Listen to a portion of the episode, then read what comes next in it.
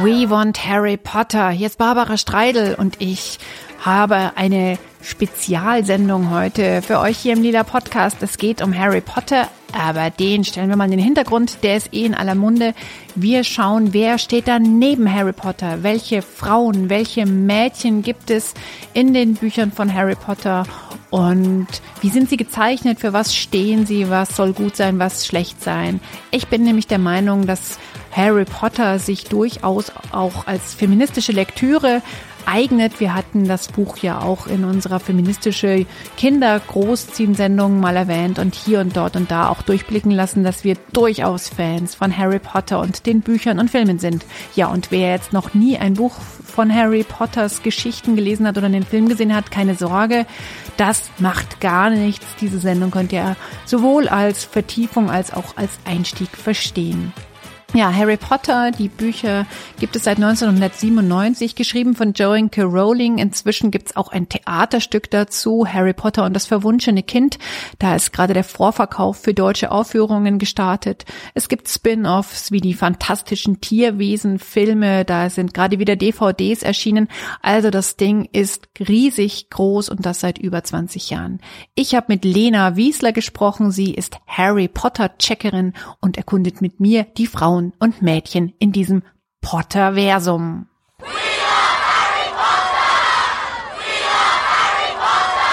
Also mein Name ist Lena Wiesler. Ich bin Medienpädagogin, arbeite selbstständig und mache unter anderem auch eine Workshop-Reihe, die heißt Von Hogwarts nach Wakanda und habe da auch schon eine Auftaktveranstaltung gemacht mit Kindern und Jugendlichen zum Thema Harry Potter und ich beschäftige mich auch ganz viel selber mit Feminismus und finde es daher ein sehr spannendes Thema, mich auch weiterhin mit Feminismus in Büchern, Filmen, Musik und so weiter zu beschäftigen und zu schauen, was können auch Kinder und Jugendliche daraus mitnehmen oder was ist da irgendwie versteckt so ein bisschen die Botschaft drin, die dann vielleicht auch hängen bleiben kann. Bevor wir jetzt ganz tief einsteigen in die Harry Potter Welt, eine ganz kurze Erklärung, um was es da eigentlich geht.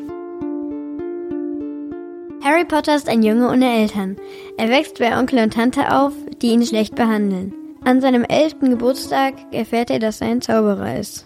So wie seine Eltern es waren. Sie wurden von dem bösesten Zauberer aller Zeiten getötet, Lord Voldemort. Harry wird in Hogwarts aufgenommen, eine Schule für Hexen und Zauberer. Dort findet er Zugang zur magischen Welt und ein Zuhause. Über Menschen, die mit ihm Freundschaft schließen und ihm das Gefühl geben, zugleich etwas Besonderes und doch jemand ganz Normales zu sein.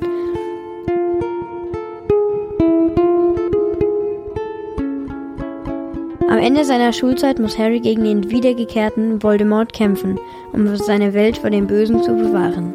Zum Glück ist er dabei nicht alleine.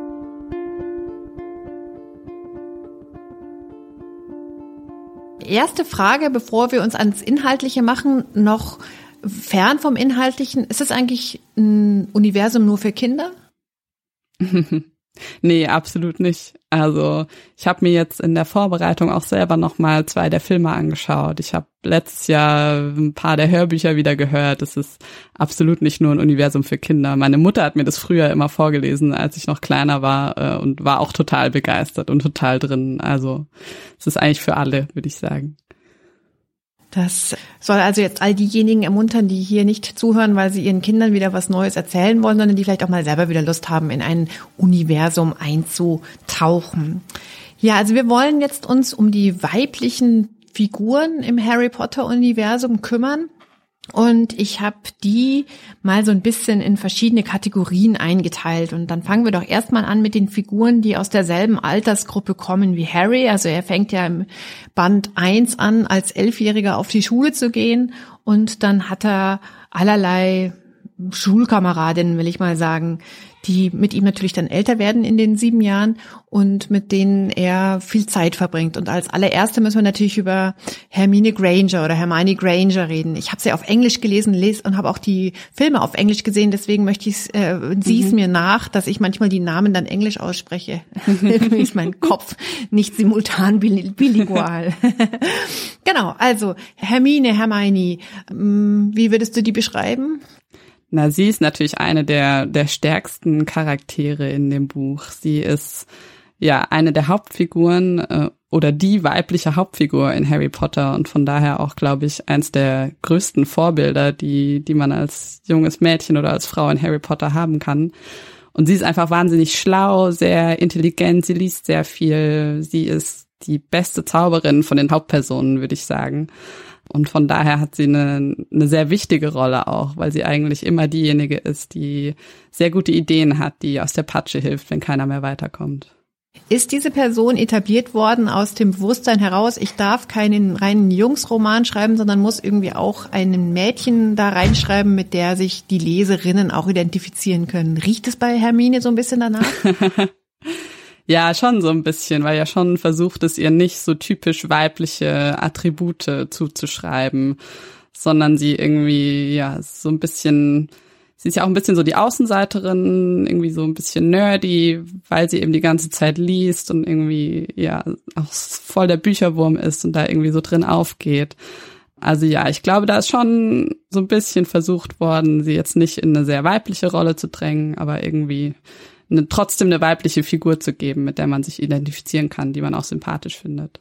Ja, also sie ist gar kein Pinky-Mädchen, ist immer eher so in Jeans und Shirts gekleidet. In den ersten Bänden wird sie auch so bezeichnet, dass sie eigentlich nicht sehr hübsch aussieht. Viel mhm. zu wuscheliges Haar und zu große Schneidezähne, die sie dann äh, in einem späteren Moment mit einem kleinen Zaubertrick irgendwie attraktiver gestaltet. Das ist dann da, wo es einen Ball gibt mhm. und sie tatsächlich in einem schicken Kleid, in einem pinken schicken Kleid auf diesen Ball geht und mit dem Typen, auf den eigentlich alle Mädels so ein bisschen stehen, auf diesen Ball geht. Und keiner kann es fassen, dass gerade sie das hinkriegt, weil sie ja eben gar nicht die Homecoming Queen ist, sondern ja eigentlich, also rein vom, wie soll man sagen, Beliebtheitscharakter eher so schon so das hässliche Entlein ist. Mhm, total. Und Ron und Harry sind ja auch total schockiert. Die können das überhaupt nicht glauben.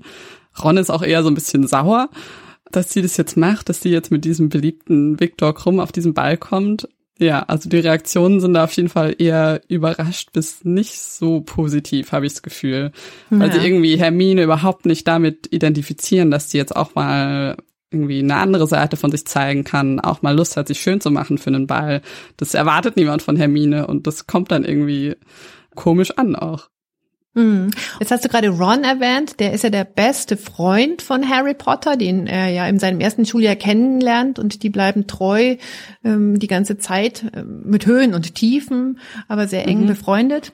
Und er hat eine kleine Schwester, er hat jede Menge große Brüder und eine einzige kleine Schwester. Das ist Ginny Weasley, die ist ein Jahr jünger und geht dann ab dem zweiten Band eine Klasse unter Harry und Ron und Hermine auch auf die Schule in Hogwarts.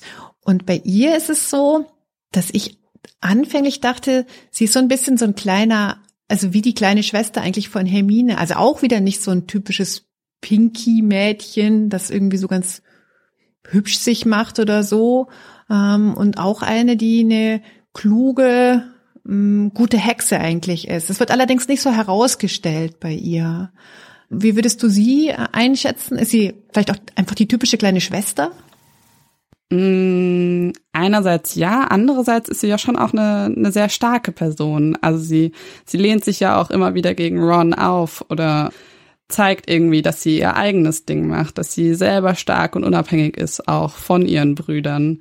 Und es gibt da auch eine Szene zum Beispiel, wo sie auch anfängt zu daten, dann irgendwie auch ihren ersten Freund hat und irgendwann Ron sie erwischt im Flur, wie sie rumknutscht mit einem anderen und dann zu ihr sagt, was sollen denn die Leute denken? Sollen die Leute denken, dass meine Schwester und dann sagt sie so, ja, was sollen denn die Leute denken? Also was willst du mir sagen hier, dass ich eine Schlampe bin oder sowas? Und Ron hat da auf jeden Fall irgendwie so eine krasse Vorstellung davon, wie seine kleine Schwester zu sein hat und was sie machen darf und was nicht. Und sie sagt halt eindeutig, sie macht, sie ist auf jeden Fall auch ein starker Charakter. Ja, total. Also ganz äh, toll ist es ja, also ohne jetzt allzu viel zu spoilern, ähm, ist sie ja mhm. sehr, sehr, sehr stark in Harry Potter verliebt. Ähm, am Anfang kommt es so ein bisschen wie so eine, ja, so fast wie so eine kindliche Schwärmerei rüber. Es wird dann aber auch ernster. Die kommen auch zusammen, allerdings nur für kurz, weil Harry Potter dann ja sehr aufopferungsvoll quasi sagt, wir können nicht zusammen sein, weil wenn ich offensichtlich offiziell dich liebe und mich zu dir bekenne, dann macht mich das angreifbar, ähm, weil ich dann was zu verlieren habe mhm. auf der Welt. Und um sie quasi zu schützen, trennen die sich. Und da macht sie aber mit. Und das zeigt, mhm. also finde ich auch ganz viel Reife. Ich meine, das sind ja alles irgendwie im Teenie-Alter. Und das fand ich ganz bemerkenswert. Um noch mehr zu spoilern, am Ende haben sie dann doch noch ihr Happy End. Ich glaube, ich ja. wir spoilern hier eh überall. ja. Ja, ja, ich meine, man darf ja auch nicht vergessen, das spielt ja auch über viele Jahre, die machen ja auch eine Entwicklung durch. Also klar, am Anfang ist Ginny ja auch ein Teenager, ein kleines Mädchen irgendwie, was halt verknallt ist und das entwickelt sich aber ja auch und verändert sich auch im Laufe der Bücher. Hm. Hm. Jetzt habe ich ganz oft das Wort Pinky-Mädchen gesagt, also diese eine Mädchenhafte ähm, Figur insofern, als dass diese typischen mädchenhaften Attribute wie weint viel, ist vielleicht irgendwie kompliziert und so weiter. Also jetzt gar nicht, dass das so der Realität entspricht, aber dass das halt so Geschlechterklischees sind. Diese Figuren gibt's schon auch, finde ich. Und zum Beispiel in der, ähm, in der Cho Chang, die taucht so in der Mitte der Serie auf. Ähm, mhm. Erstmal als die Freundin eines, der so ein bisschen der Schulheld ist, der dann leider ums Leben kommt. Und dann hat sie so eine kurze, ja, ich will ja nicht mal sagen Affäre oder Liebschaft, so einen, einen kurzen Kussmoment mit Harry Potter. Mhm, wo, ja. Und dann sehr schön, die äh, nach dem Kuss geht er halt äh, in den Gemeinschaftsraum und trifft da Ron und der fragt, na, wie war's denn jetzt? Und dann sagt Harry, es war total feucht. Ron so, was?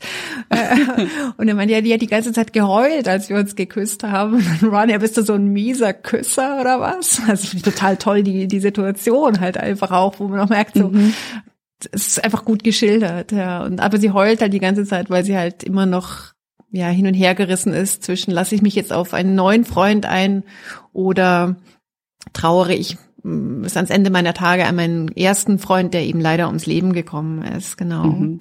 Ja gut, aber was heißt bis ans Ende meiner Tage? Also das war ja kurz nachdem ihr Freund ums Leben ja, gekommen stimmt, ist. Stimmt. Also da war jetzt nicht irgendwie sehr, sehr viel Zeit dazwischen. Ja, hast recht. In, in einem Teenie-Leben war da total viel Zeit dazwischen. Es waren mehr als zwei Tage. ja, aber die ist auf jeden Fall viel weiblicher, also wie gesagt, mhm. klischeehaft weiblicher gezeichnet. Ja, ja. Solche sehr weiblichen Figuren, hatte ich das Gefühl, sind dann auch immer so ein bisschen negativer dargestellt. Wobei es ist natürlich auch viel aus Harrys Sicht und ja, dann ist natürlich klar, dass der irgendwie da bestimmte weibliche Attribute anders sieht, vielleicht auch oder auch anders wahrnimmt. Na, wen meinst du jetzt da zum Beispiel als negativ? So die, die, um, die ähm, Slytherin-Mädchen, also die so quasi zu den bösen oder fiesen Jungs gehören? Mm, ich glaube, wen ich jetzt gerade im Kopf hatte, als ich es gesagt habe, war auch Fleur, Fleur de la Cour. Mhm, die dann später ja den äh, sehr großen Bruder von Ron Weasley heiratet. Genau, ja.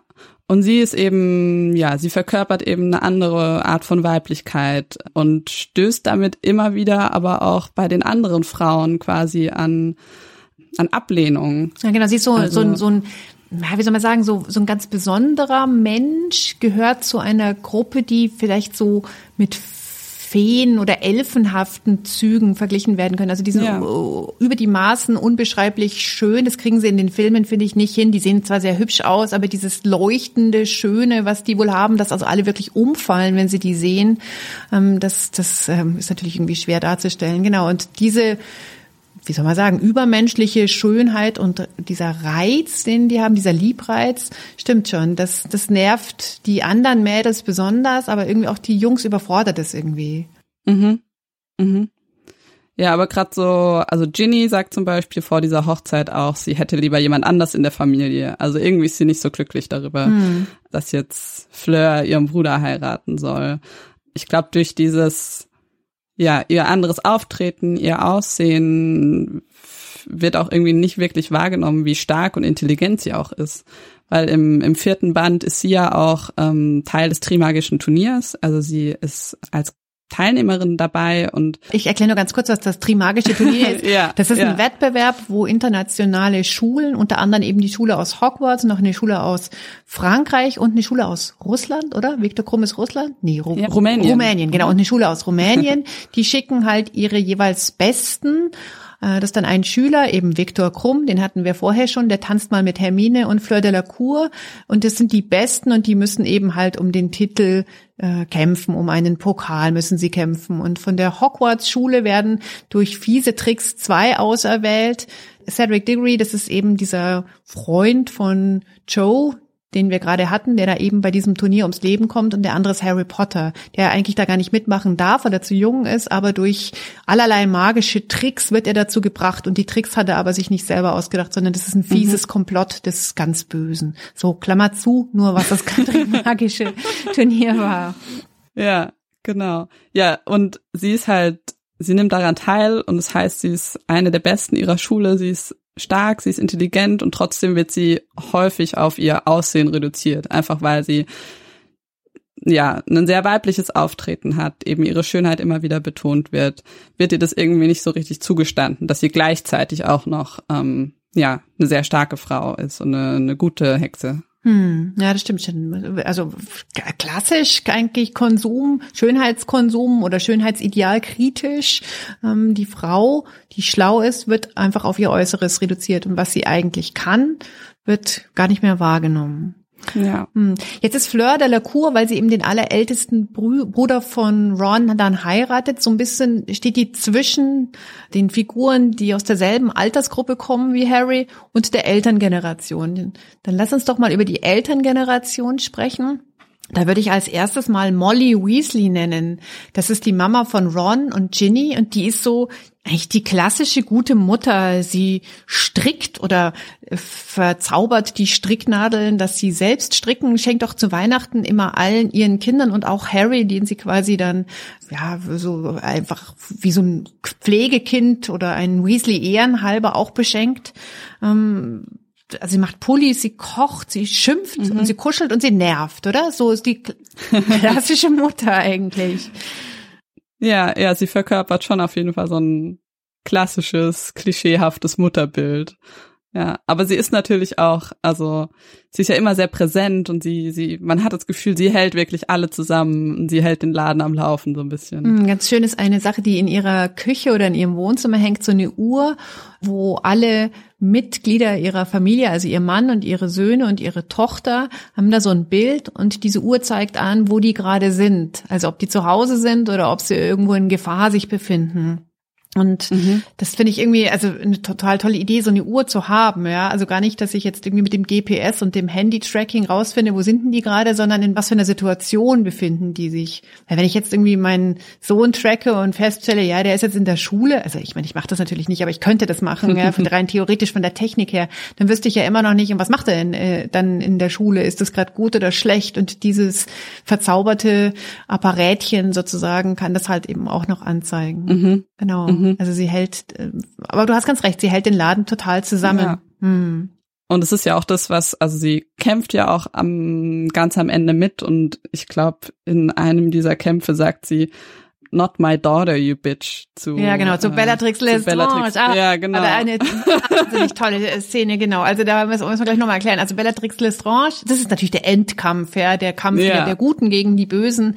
Und natürlich gewinnen am Ende ganz knapp die, die Guten. Genau, und Bellatrix Lestrange ist eine eine bitterböse Hexe. Ich glaube, das ist der Inbegriff der bösen Hexe, oder? Also mhm, die ja. mit zausligem Haar auf dem Besen reitet, auch so merkwürdig angezogen ist, immer so ein bisschen schief geht. Also im Film wahnsinnig gut dargestellt von Helena Bonham Carter und die ist dem urbösen, dunklen Lord quasi hörig, aber nicht auf eine sexuelle Art und Weise, sondern sie ist dem Bösen einfach hörig. Das ist das Böse, glaube ich, hat sie total verzaubert und das findet sie großartig. Und sie hat Freude daran, andere zu quälen, zu foltern mhm. und zu töten. Und das sind ja Eigenschaften, die es jetzt in Frauenfiguren eigentlich sehr selten gibt. Oder? Ja, und, und sie ist ja auch, also ziemlich allein da auf weiter Flur auf Seite des Bösen. Also Sie ist ja die weibliche böse Figur quasi. Alle anderen bösen Figuren um sie herum sind, glaube ich, männlich, würde ich sagen. Ja, oder nur halb böse, oder, oder haben dann doch eine gute oder das, Seite. Ja, genau. ja, ja, oder haben noch eine gute Seite. Also ähm, Genau, zum Beispiel die, die Mutter von Malfoy. Narcissa Malfoy, das ist ja die Schwester Narcissa von, Malfoy. genau, die Schwester von Bellatrix eigentlich. Genau, die hat aber irgendwie immer noch dieses Gute. Sie will immer noch ihr Kind retten. Sie will quasi, ja, sie kämpft auch so ein bisschen für ihre Familie quasi. Sie hat noch dieses, was man so als typisch weiblich irgendwie Ja, genau. bezeichnen würde. Und Bellatrix Lestrange hat das einfach überhaupt nicht. Also sie ist wirklich grundböse, ja, und ja, bricht da auch so ein bisschen mit dieser Vorstellung, was eigentlich ein weiblicher Charakter hat Mhm. oder haben sollte. Ich würde sogar sagen, sie ist sogar noch böser als der Oberböse Voldemort, weil der ja keinen Spaß am Quälen hat, sondern das halt ähm, macht, ähm, um seine Macht, äh, das ist jetzt wieder ein schöner Satz, er macht es, um seine Macht zu demonstrieren. Sie hingegen hat einfach Freude daran, einfach Leute in den, in die, in den Wahnsinn zu quälen oder sowas. Ja. Äh, Und sie macht es eben nicht, um ihre Macht zu zeigen damit. Und also das ist also so ein Sadismus selten, also es gibt in der Literatur oder im Film bestimmt immer wieder so Figuren, aber so ausgeprägt wie bei ihr, das ist schon sehr einzigartig. Das stimmt, ja. genau. Und eben diese, also ultra böse Figur kämpft dann gegen die die gute Mutter ähm, des Harry Potter Universums am Schluss und die gute Mutter gewinnt. Also da kann man natürlich dann auch eine schöne Symbolik daraus ziehen, die, die, also Molly Weasley, die sich immer um ihre Familie gekümmert hat und die zwar geschimpft hat oder genervt hat, aber das immer nur aus Liebe getan hat und aus Ja. Fürsorge, die gewinnt am Schluss. Hm. Ja. Hm. zieht daraus quasi nochmal ihre Kraft, dass sie, dass sie wirklich diese, diese Liebe in sich hat und dadurch irgendwie nochmal mächtiger wird. Hm. Und es ist ja auch ein Thema, was da immer wieder, also so geht ja quasi die ganze Geschichte los, dass ähm, Harry Potter von seiner Mutter gerettet wird, weil sie ihn eben so sehr liebt, dass sie ihn retten kann. Hm, hm. Also die Liebe ist natürlich, äh, hast ganz recht, äh, der, das, das Wichtigste überhaupt. Eine Frau gibt's noch, die Petunia Dursley, das ist die Tante von Harry Potter, die Schwester seiner Mutter. Und das ist so eine ganz merkwürdige Figur. Die ist einerseits auch so eine unglaublich fürsorgliche Übermutter gegenüber ihres eigenen leiblichen Kindes. Das ist also der Cousin von Harry. Dudley heißt der. Aber gegenüber Harry Potter der ja ihr Pflegesohn ist, hat sie überhaupt kein bisschen von diesen Gefühlen. Also die kann wirklich die Mütterlichkeit ein- und ausschalten. Und das ist, finde ich, ist auch ganz erstaunlich, weil das konsequent durchgeführt wird. Also da gibt's auch keine Reue. Die, also als es anfängt, die, die Geschichte, muss ja Harry quasi in so einem Abstellraum unter der Treppe hausen. Ähm, Und wird also mies, miesest behandelt von Onkel und Tante und Cousin, obwohl er da eigentlich, also erstens mal mit denen er verwandt ist und zweitens halt auch, es gibt so eine Art Vertrag, die die Zauberwelt mit dieser Familie, die nicht zur Zauberwelt gehören, oder gibt es einen Vertrag, den die abgeschlossen haben, dass die sich bis zu Harrys 18. Geburtstag um ihn kümmern müssen und ihn quasi wie ein Familienmitglied behandeln. Und dieses wie ein Familienmitglied behandeln, das denen die Dursleys, allen voran die Tante, äh, also wirklich sehr aus. Also da gibt's ganz oft kein Essen, die Kleidung sind abgetragene Lumpen und so weiter. Und es gibt halt aber auch in dem Bereich, ähm, wie soll man sagen, liebevolle Aufmerksamkeit gibt es nichts. Also sehr fast so eine Kaspar Hauser Geschichte. Ja? Also ähm, beim Kaspar Hauser Mythos heißt es ja immer, der hat auch irgendwie quasi in diesem Verlies gewohnt und hat nie einen Menschen gesehen und ihm wurde Essen hingestellt, damit er nicht verhungert, aber er hat halt nie menschliche Zuwendung erfahren. Und das hat Harry Potter von Onkel und Tante auch nie erfahren. Also das ist eigentlich was total Schreckliches. Aber ähm, es hat natürlich Spuren hinterlassen. Klar, hinterlässt sowas Spuren, aber würde ich mal sagen, keine irreparablen Spuren. Ja, vor allem, ich glaube, was auch wichtig ist, dass Harry ja nicht von Anfang an bei ihnen war, sondern dass er ja am Anfang noch bei seinen Eltern gelebt hat. Ja, Und stimmt. Ich weiß gerade gar nicht, wie alt er war. Eins oder so, oder? So noch im, im, im Windelalter, so eins. Schon noch sehr jung, ja, ja, Mhm. Aber irgendwie so diese ganz allererste Sozialisation hat er ja irgendwie noch bei seinen Eltern erfahren und muss da ja auch wahnsinnig viel Liebe erfahren haben. Und ich glaube, das macht schon auch nochmal einen Unterschied. Ich glaube, dass in diesen frühen Jahren auch ganz viel noch passiert und es auch ganz wichtig ist, dass man da irgendwie in einem geborgenen Umfeld Mhm. ist. Ja, stimmt, das hast du recht. Das scheint irgendwie ihm dann quasi das menschliche Leben gerettet zu haben. Also, dass er jetzt nicht Mhm. Erinnerung, wie so, so eine aktive Erinnerung, aber eher wahrscheinlich so eine, wie soll man sagen, so eine Empf Empfindungserinnerung daran hatte. Es gibt, Ja. es, ich habe auch mal was anderes erfahren. Hm. Ja, voll. Ähm, und ja, diese Dursleys sind natürlich also wahnsinnig überzogen dargestellt. Ähm, also schon so, dass man sich, dass man sich das durchliest oder anschaut und denkt, es kann doch, also es kann doch eigentlich nicht so laufen, es ja. kann doch nicht sein. Genau. Ja, ja, ja, also die sind das Grauen, das Grauen, das Grauen, das stimmt. Zu dem Thema Verwahrlosung von Kindern in Klammern von, äh, von der Harry Potter Autorin Joanne K. Rowling gibt's ja auch andere Bücher. Also es gibt eine Krimireihe, die sie unter Pseudonym geschrieben hat und es gibt aber auch ein Buch, was sie unter ihrem echten Namen geschrieben hat, wo es auch sehr stark um die Verwahrlosung von Kindern, Jugendlichen geht. Also das scheint ihr schon auch so ein Herzensthema zu sein. Also mhm. die, die Legende ihres Erfolgs sagt ja auch, dass sie alleinerziehende Mutter war und dann quasi mit dem Harry Potter Büchern, also ihren Kindern und sich selbst einen Weg in eine bessere Welt oder in ein besseres Leben geschrieben hat. Und mhm. das, also das, das bemerkt man ja dann doch irgendwie so ein, so ein, so ein bisschen, dass das irgendwie dieses, Thema Kinder werden irgendwie schrecklich schlecht behandelt, dass das, also das ist in, also es ist so wahnsinnig deutlich geschildert. Also da können wir dann gleich noch über die Lehrerinnen reden, da gibt's das ja auch nochmal. Mhm. Ähm, dass ich da schon eine ganz große Kritik irgendwie auch herauslese. Also, weil, also diese Tante von Harry Potter, Petunia Dursley, dass die falsch handelt, das wird ja total klar, wenn man diese Bücher liest. Ja, also die ist ja jetzt keine Sympathieträgerin, sondern das totale Gegenteil. Mhm. Ja.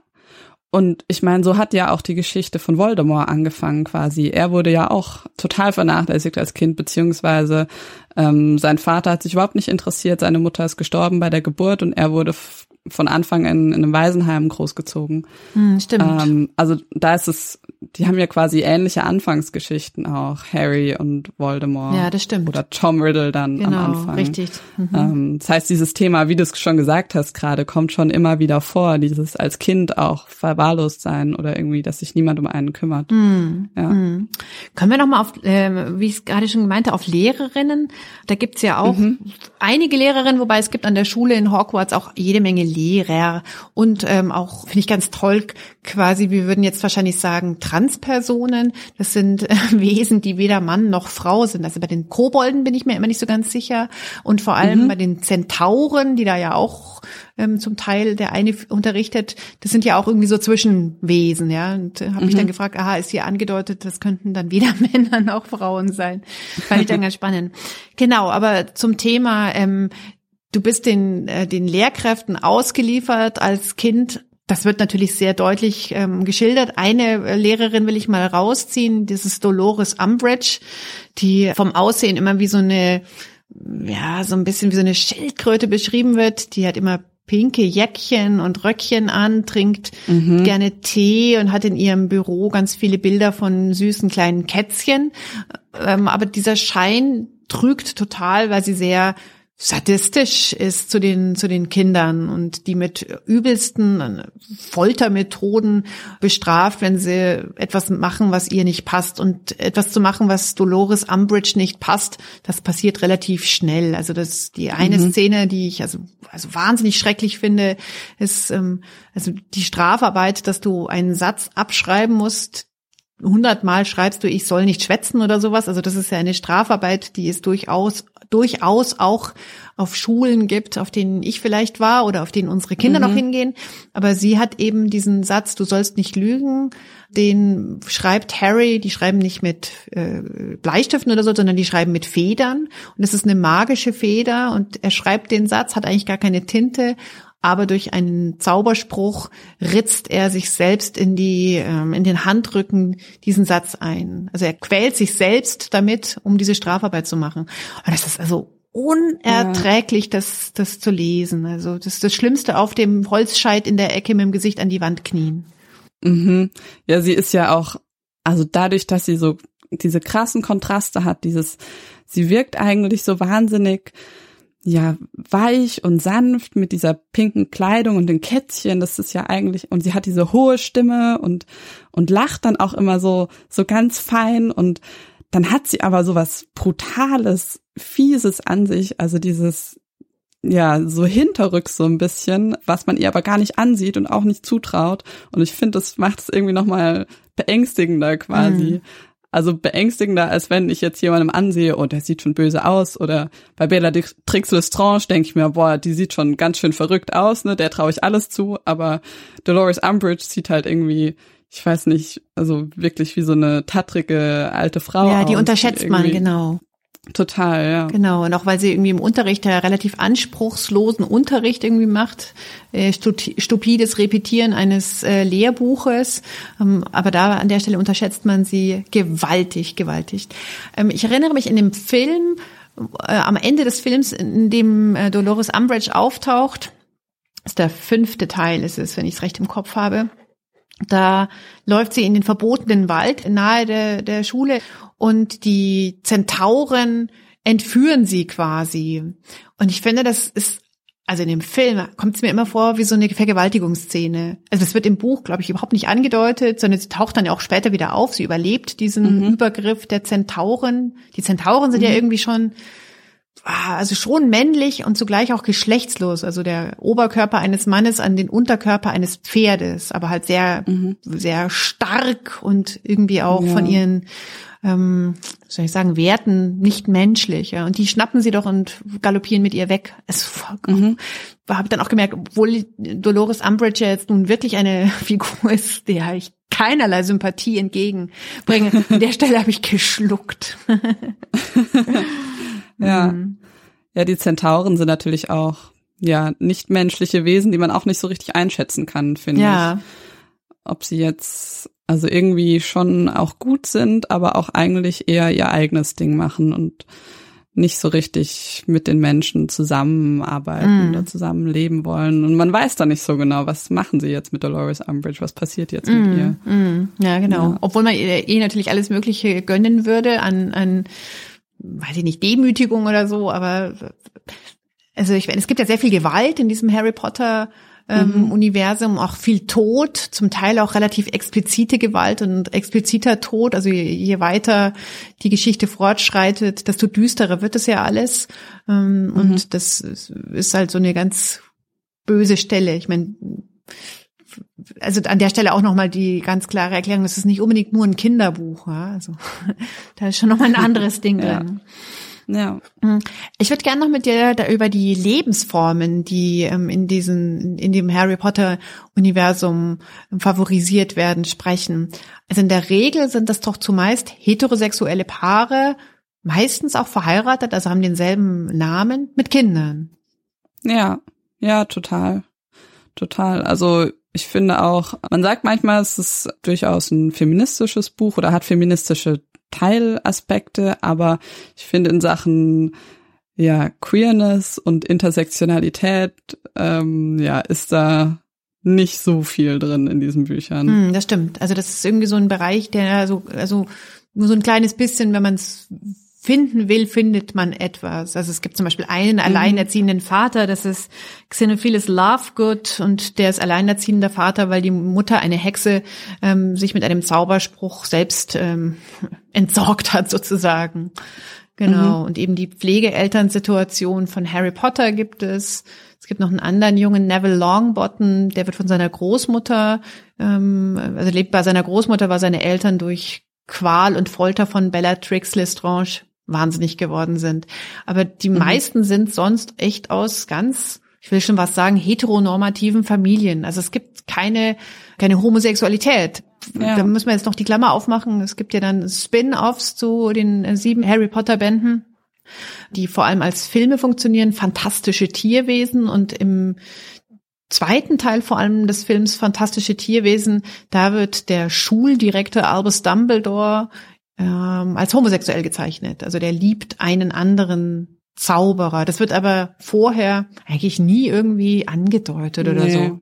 Nee, gar nicht. Also das ist jetzt, glaube ich, auch nichts, was man unbedingt erwartet hätte, Nö. nachdem man die Bücher gelesen hat oder was da irgendwie manchmal offensichtlich wurde, sondern eher was, was man das Gefühl hatte, im Nachhinein noch dazu kam, Hm. dass ähm, ja Dumbledore dann als homosexuell gezeichnet wurde. Mm, Genau, also als hätte da die Autorin J.K. Rowling vielleicht noch mal nachlegen wollen und man kann, finde ich, viel, viel, viel, viel Gutes sagen und ich würde jetzt mal gar nicht sagen, es ist ein Vorwurf, hey, hättest du dir nicht da ein bisschen mehr überlegen können? ist eher so eine Anmerkung. Ich hätte es toll gefunden, gerade mhm. halt, weil diese magische Welt doch vielleicht auch Dinge ermöglicht, die uns nicht möglich sind. Ja, also keine Ahnung, in, in Bezug auf Elternschaft hätte ich mir da allerlei interessante Modelle vorstellen können. Und wenn man auch ähm, den, den, diesen kleinen Zeitumwandler oder diesen Zeitrückkehrer, die habt, also die können ja irgendwie Zeit dehnen und verkürzen, wie sie wollen, hätten sie auch in puncto Vereinbarkeit, ja, irgendwie mal ganz neue Sachen uns erzählen können. naja, oder? Also da ist ja irgendwie alles Mögliche ja, klar, möglich. Klar. Und niemand hat Stress, weil man das Geschirr spülen muss oder die Wohnung mhm. aufräumen muss, weil das kannst du alles mit einem Zauberspruch ähm, quasi magisch erledigen erledigen lassen. Also da wäre jetzt für den Alltag doch allerlei Neues noch möglich gewesen. Und das Fancyste ist halt, dass Molly Weasley, die Mutter von Ron und Ginny, ähm, einen Zauber hat, der dann die Stricknadeln mit der Wolle verknüpft und so. Aber das ja. war es irgendwie so ein fancy Kram, also im Alltagsleben. Ja, total. Also da wäre noch allerlei möglich gewesen. Mm.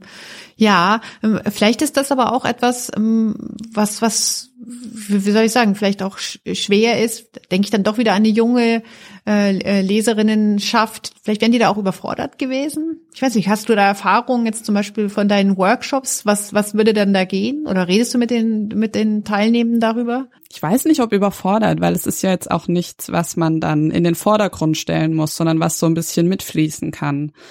Also wenn da jetzt irgendwie eine Familie mal ein anderes Familienmodell hat, das ist ja dann nichts, was man irgendwie unbedingt auch thematisieren muss, sondern was vielleicht einfach dann da ist und dann auch gar nicht in Frage gestellt wird, sondern einfach so ist. Und ich glaube, dass viele Kinder da dann auch einfach das so akzeptieren können und das dann einfach so lesen, wie es ist mhm. und jetzt nicht sich fragen, so, hm, was ist jetzt da los? Irgendwie hat, hat die jetzt zwei Mütter, was, was passiert da, sondern das dann auch einfach akzeptieren können, wenn es einfach Teil der Geschichte mhm. ist. Ja, stimmt. Ähm, und ich glaube, das ist auch das Potenzial, was in so Büchern steckt, dass Kinder das lesen und irgendwie ja, sich da so reinfinden in diese Welt und diese Welt auch so lieben und sich damit identifizieren, dass sie auch Dinge, die darin passieren und die darin beschrieben werden, ähm, ja, so ein bisschen übernehmen, wenn auch unterbewusst hm. oder sehen, dass es das gibt oder dass es das geben kann. Von daher glaube ich jetzt nicht, dass es eine Überforderung wäre, wenn da jetzt noch so ein bisschen mehr in andere Richtungen was drin wäre. Mhm. Naja, vielleicht ähm, ähm, kommt ja mal eine, eine neue Serie, die sich vielleicht sowas äh, traut. Aber ich finde es auf, auf jeden Fall äh, eine, eine Stelle, an der Potenzial ist. Ich habe mir gerade gedacht, meine, da laufen ja jede Menge Geister rum auch. Man hätte ja da auch zum Beispiel eine solche Partnerschaft mal eingehen können mit einem nicht mm, stofflichen Lebewesen, was aber trotzdem da ist. Also es wäre schon echt viel, es wäre schon viel mhm. gegangen, ja. Oder eben auch mit ja. diesen Wesen, die weder Mensch noch Tier sind. Also die Menschen, die sind zwar alle was aber auch nicht stimmt. Die Menschen bleiben unter sich. Es paaren sich zwar Hexen mit Nicht-Zauberern und Zauberer mit Nicht-Hexen, also diese Überschreitung gibt es schon, aber es paaren sich, zumindest kann ich mich jetzt an kein Beispiel erinnern, keine Menschen mit anderen Wesen. Also Ah, mhm. doch, ein, eine, ähm, ähm, Hagrid, der, der, einer der Figuren, die in Hogwarts ähm, leben, dass der, der, der Wildhüter sozusagen und der Vater ist ein Mensch, die Mutter ist eine Riesin, gell? Das ist ein Halbriese. Stimmt, der Halbriese. Aber ja. ist eigentlich der einzige, oder? Der so quasi, wie soll man mhm. sagen, ähm, von wie, wie, wie sage ich das denn? Also wo die Eltern zu unterschiedlichen, was sind das Lebens Lebewesen-Typen gehören, ja? Also ja. Ja, ja gut, das ja, das spielt natürlich schon auch eine wichtige Rolle in Harry Potter, die die Frage von Herkunft und Zugehörigkeit, weil es da ja in der Zaubererwelt klare Hierarchien gibt. Das ist ja auch die Vorstellung, die auch Voldemort vertritt, dass reinblütige Zauberer und Zauberinnen quasi ganz oben in dieser Hierarchie stehen. Ja, das stehen. stimmt, ja. Genau, aber abseits von dieser Vorstellung gibt's auch ähm, unter anderen Zauberern und Zauberinnen die Idee, dass ja zum Beispiel Hauselfen stehen ganz unten, andere Wesen stehen auch unter ihnen auf jeden Fall. Also da gibt's auf ja immer so eine Art ähm, Gefälle, Machtgefälle, mhm. wo Menschen, die zaubern können, ganz oben genau, stehen. Genau, also diese Hierarchie quasi, das wäre jetzt bei uns auf unsere Gesellschaft halt der, der weiße mitteleuropäische Mann oder ähm, mhm. US-mitteleuropäische Mann ist ganz oben. Also es ist, ist deprimierend, aber genau, das wird Genau. natürlich da wieder abgebildet, genau. Ja. Und Und wenn der jetzt noch zaubern könnte, ja, genau. das wäre. Nein! das muss verhindert werden. es reicht, dass er twittern kann.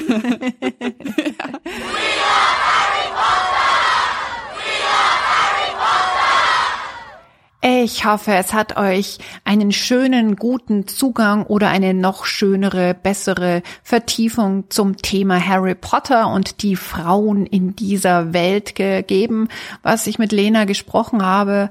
Ähm, ja, das war's für diese Woche im Lila Podcast. Wir freuen uns sehr, wenn ihr uns weiterhin hört und unterstützt.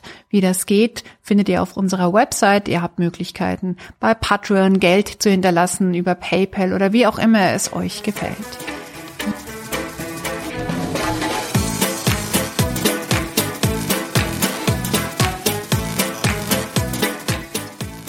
Ja, das war's von mir in dieser Woche. In der nächsten Woche gibt's auch eine Sendung, da wissen wir aber noch gar nicht so ganz genau, was es für eine werden wird. Bleibt auf jeden Fall dran. Bis dann. Tschüss, sagt Barbara Streidel.